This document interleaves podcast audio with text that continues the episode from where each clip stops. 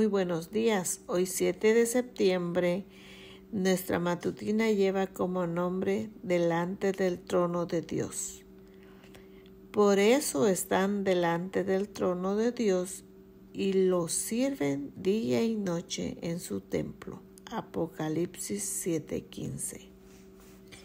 Lo siento, señor Clipping pero usted no domina el idioma inglés y este periódico no es un lugar para que escritores aficionados aprendan a escribir. Con esas palabras, uno de los editores de San Francisco Examiner despidió a Rudyard Clipping en 1889. Sin embargo, cinco años después, Clipping publicó El éxito de ventas, El libro de la selva y en 1907 se convirtió en el primer británico en recibir el Premio Nobel de la Literatura. Es probable que el editor tuviera razón y que en ese momento Clipping no fuera el buen escritor que llegó a ser después. Tal vez el fallo del editor radicó en no haber visualizado el potencial oculto de Clipping y en limitarse a valorarlo y por lo que podía ver en ese instante. Me considero incapaz de criticar lo que hizo aquel editor. A mí me rechazaron artículos para su publicación y ahora me toca rechazar escritos de personas que mañana podrían convertirse en excelentes escritores. Y es que el ser humano solo es capaz de ver lo que está delante de sus ojos.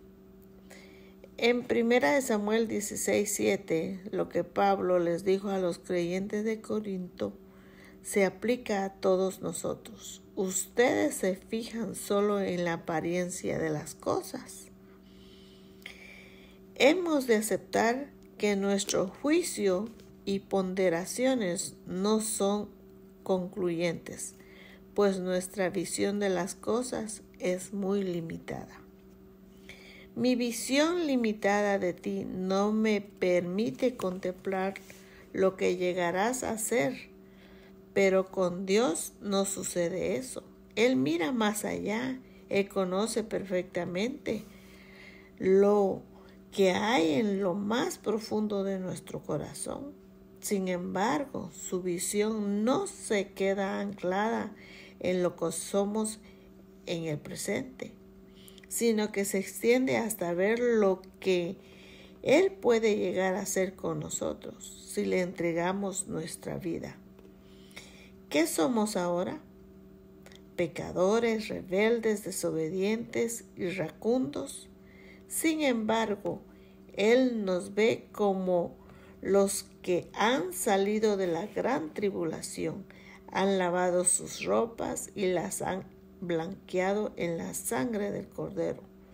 Por eso están delante del trono de Dios y los sirven día y noche en su templo.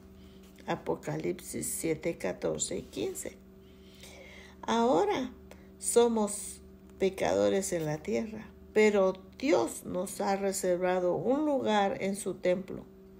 Te invito a verte como tu Padre te ve. Que tenga un bonito día recordando que Dios nos ha reservado un lugar en su templo.